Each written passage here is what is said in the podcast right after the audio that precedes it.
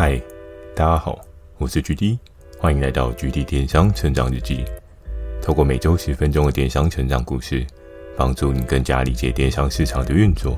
Mr. Fox 近期 GD 有加入订阅的赞助计划，如果觉得 GD 的内容有帮助到你的朋友们，想要特别支持我的，也可以前往订阅赞助哦，支持我说出更多好的电商相关内容。如果想要询问的电商相关问题，欢迎大家寄信到秒算的 mail，或是可以在留言板留言给我。Firstory 有推出新的语音留言功能，期待大家可以给我更多不同的建议。好的，我们正式进入今天的主题。今天这一集呢，要开始一个新的大故事哦。那我们知道的是，诶，一个很大的故事，它当中一定会有很多的小篇章。这个系列呢，算是我的经典战役中的其中一个部分哦。这一场战役呢，真的是打得让我。很心累哦，可是每当我自己在回想到这一段过程当中啊，我都会觉得这是一个人生不同的进步哦。透过更困难的环境挑战，你可以找到更不一样的自己哦。那回到今天这一集的主题呢，要讲到的是一个不小心踩到的秘密。诶，电商当中有什么秘密好跟大家分享的吗？如果有待过电商的一些人啊，不管今天是合作伙伴端啊，又或者是你今天是平台窗口啊，当然平台的窗口会接触到的合作伙伴会蛮多的。那不同的人发生的故事，你所 catch 到就会是更不一样且更丰富的状态哦。所以呢，作为合作伙伴窗口，你可能会接触到的东西比较是单一面向，对于商品啊，对于市场经营的概率。但对于平台窗口来讲，我们会经营到的会是更多合作伙伴他们生活周遭的小故事哦。当然没有办法全部都掌握，可是每次经历了对应的一些事情哦，都能够让自己有一些不一样的提升跟反思哦。这一个不小心踩到的秘密呢，到底是什么秘密哦？这个秘密一开始就要跟大家讲到，我们如何去开发合作伙伴的这件事情哦。如果大家还有印象，就是在之前几集有跟大家讲到，举例我呢，怎么样去找到我的对应的合作 partner？那我可能会透过去一些卖场啊，或者是线上的一些搜寻啊，去找到我的合作伙伴哦。而在当时候，我自己发现了另外一个不一样的秘密哦。那当然，这个秘密在最后呢，会不会是个秘密？也不是个秘密，可是是不是每个人都有用这样的方法呢？这件事情，我觉得也是值得思考的。那在当时的游戏规则当中呢，我们可以看到，当距离我今天如果要替一个合作伙伴去送交所谓的商品提案的时候，你可以看到是说，我们会需要一个对应的 sample。那这个对应的 sample 呢，主要是要帮助公司的 QC 对于商品有一个更好的认识。啊，把关送到消费者手上的这个状态呢，是相对好的。当然，可能很多人会说：“哎呀，这一关的 QC 对不对？合作伙伴他可以寄给你是好的，出的是坏的啊。”你说有没有这种可能？我相信多多少少还是有。在这过程当中呢，大家就是秉持一个商誉的概念嘛，对不对？如果你都不重视自己的商誉了，那一开始对你的信任，后面也会转为不信任。这只是一件刚好的事情而已哦。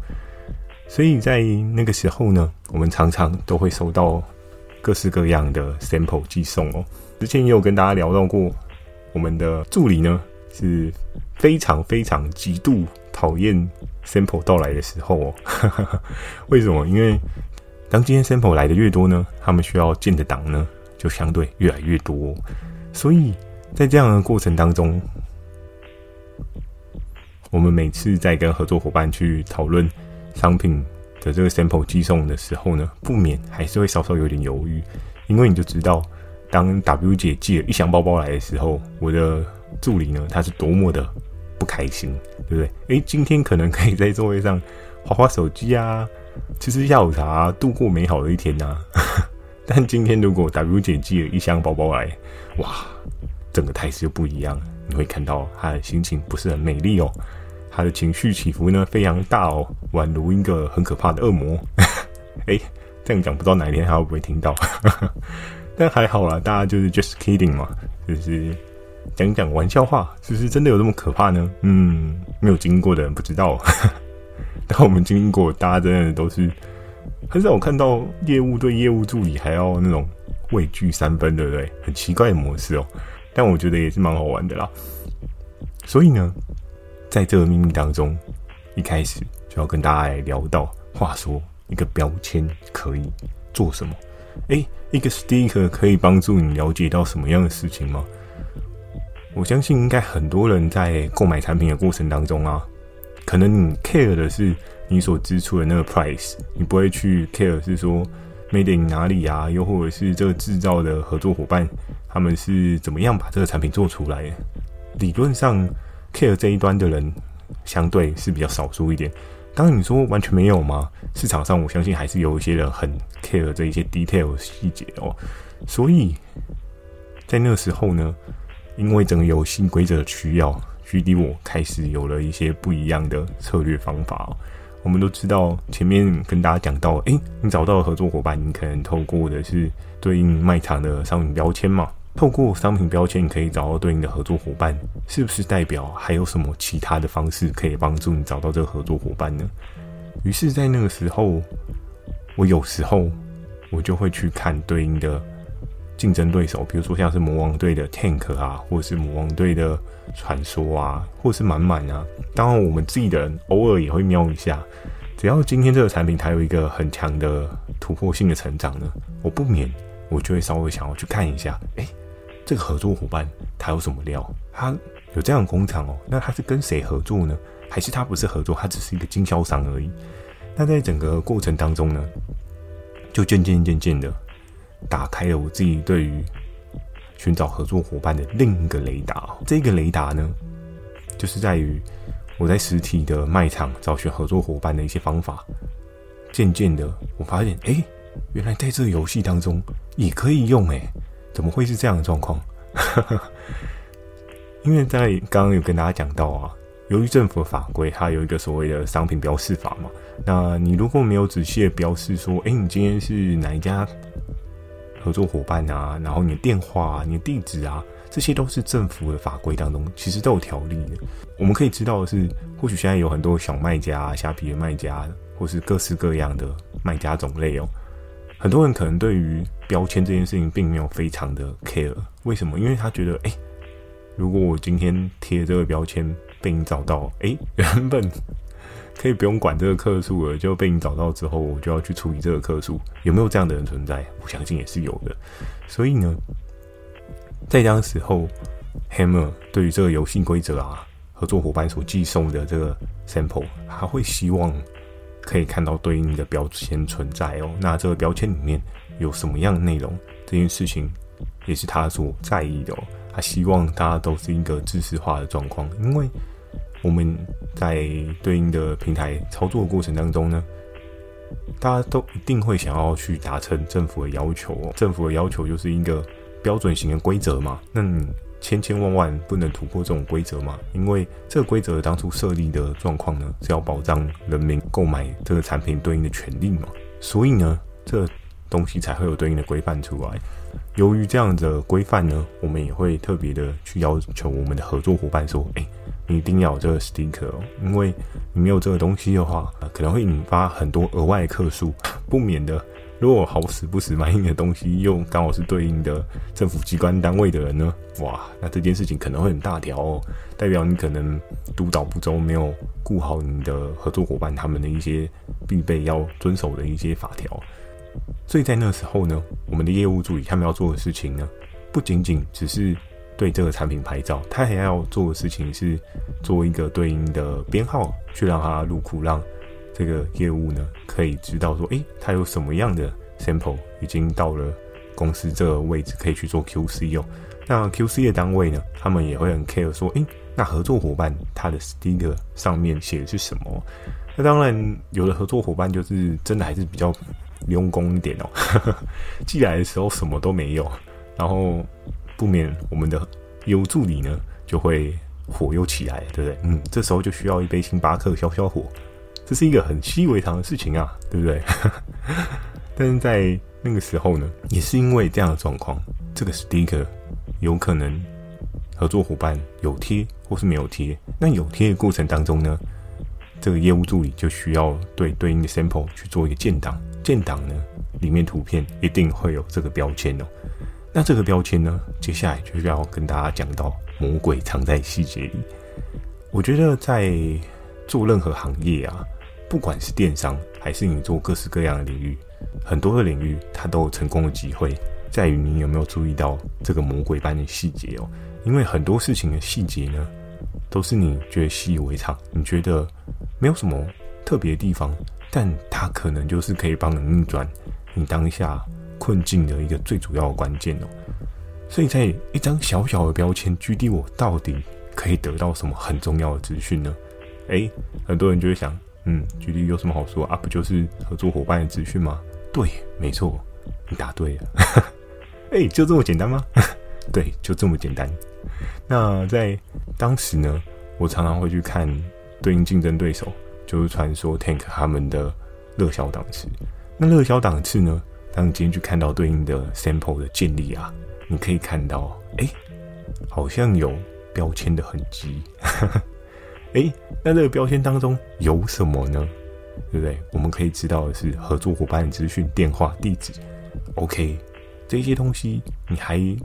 对你有什么帮助呢？对不对？它只是一个标签啊，它只让你知道这个合作伙伴是谁。然后呢，就在这一次当中呢，结果我后来发现这个标签可以帮助我的一件事情，很重要的是，哎，你知道有时候来平台合作合作伙伴，他并非一定是工厂哦。为什么呢？其实这有一个很简单的道理可以跟大家讲哦，就如同今天不是有一些二房东跟。大房东对不对？有一些大房东懒得管事，然后去外包给二房东去做包租代管，一样的概念。在电商的市场当中呢，其实也是有很多的工厂，他只想要很 focus 的在制作他的产品过程这一 part 而已，他不想要去第一线的接触到消费者，他觉得要处理客诉啊、运送啊、各式各样的状况，真的真的很麻烦啊，所以他们会把他们的产品去外包给。这样的经销商，那在当时候呢，我透过这个 sticker，我看到了什么？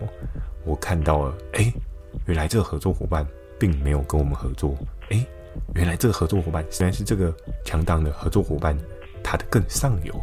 所以在这个抽丝剥茧的过程当中啊，嗯，默默的就可以找到，哦，原来他的上游是谁？原来他的上游是谁？原来谁才是真正的工厂？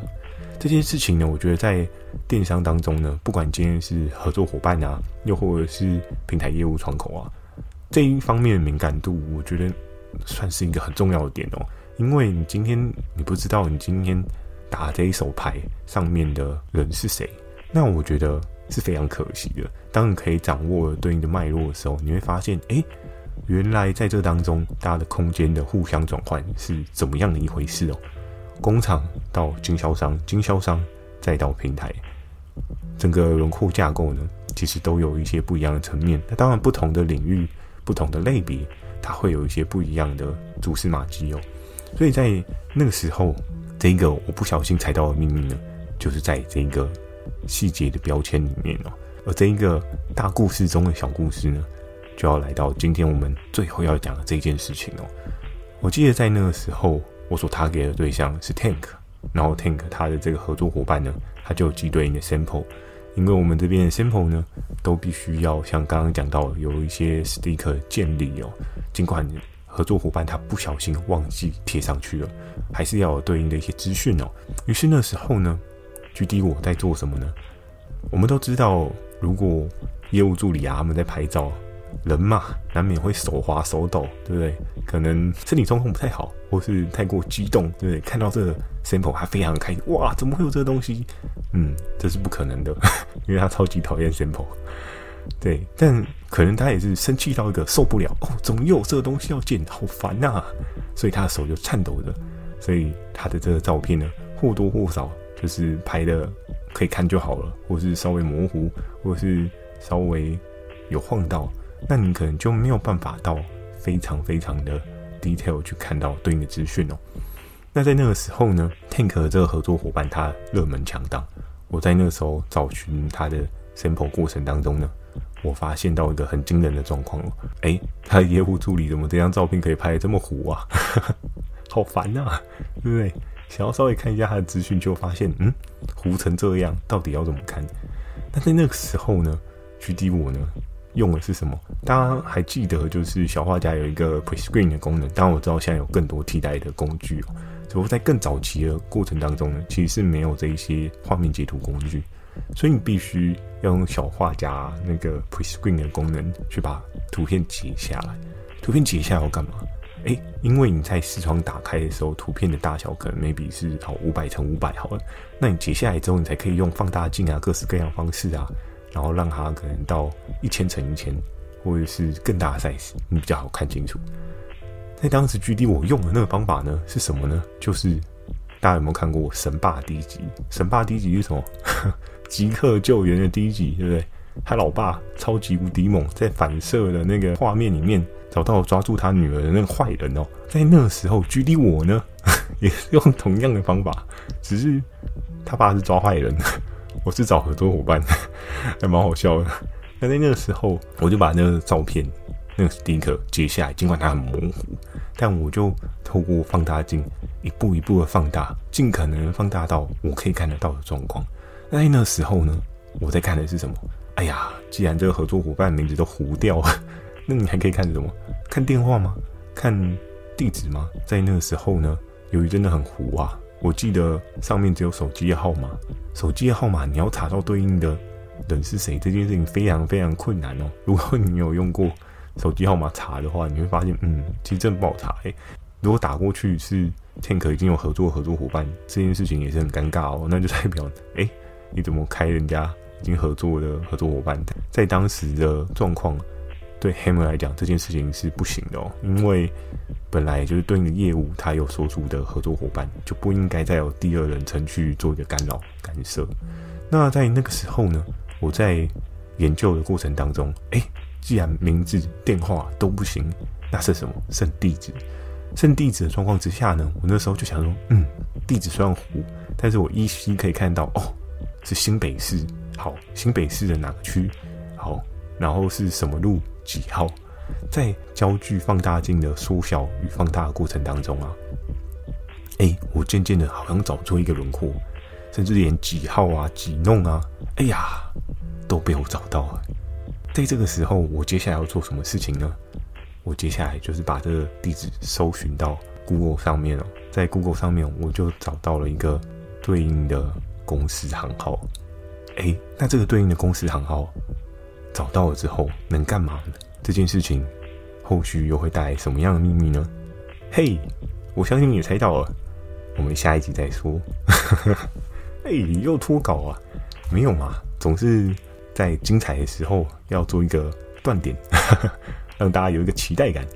在下一集呢，我就会公布在这个 sticker 后面的秘密是什么秘密哦。这个秘密呢，攸关整个故事的。重大架构，而这件事情呢，真的非常刺激哦！大家一定要记得收听下一集的《GD 电商成长日记》哦。好的，那今天的分享呢，就到这边。喜欢今天的内容，也请帮我点个五颗星。